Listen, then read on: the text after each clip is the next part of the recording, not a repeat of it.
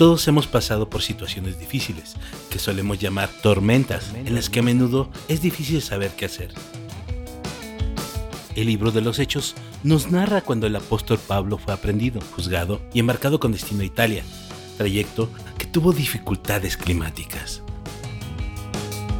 De pronto, Pablo y quienes estaban con él se encontraron en medio de una horrible tormenta. El barco se sacudía y la situación cada vez se ponía más seria. Ante el peligro, fue entonces que la tripulación comenzó a deshacerse de la carga. Comenzó a deshacerse de la carga.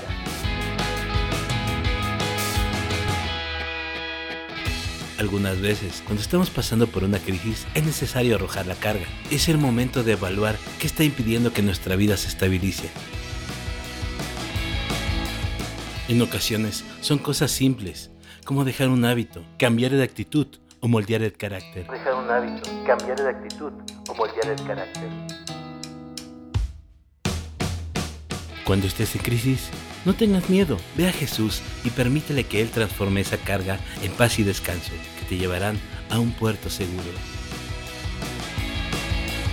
Entrégale tus cargas al Señor y Él cuidará de ti.